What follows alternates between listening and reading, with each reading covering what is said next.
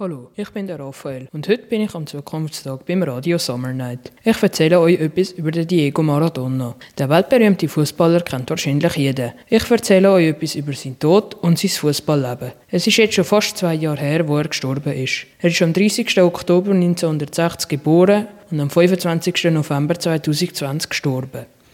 Die ganze Welt hat trauert. Der Diego war 1,65 groß. Er war 400 Euro wert und sein Trikot ist heute bis zu 8,4 Millionen Euro versteigert worden. Er hat bei einem Land gespielt, nämlich Argentinien. Das ist auch sein Heimatland. Mit Argentinien hat er auch die WM gewonnen. Und bei fünf anderen Clubs hat er auch noch gespielt. Bei SSC Neapel, FC Barcelona, Boca Juniors, FC Sevilla und Neville's Old Boys. Wo er das erste Training bei SSC Neapel hatte, ist das ganze Stadion ausverkauft weil alle die Legenden wollen Fußball spielen wollten. Sein berühmtestes Goal war ein Handgoal. Man nennt es auch die Hand Gottes. Sein aggressivstes Spiel war 1984.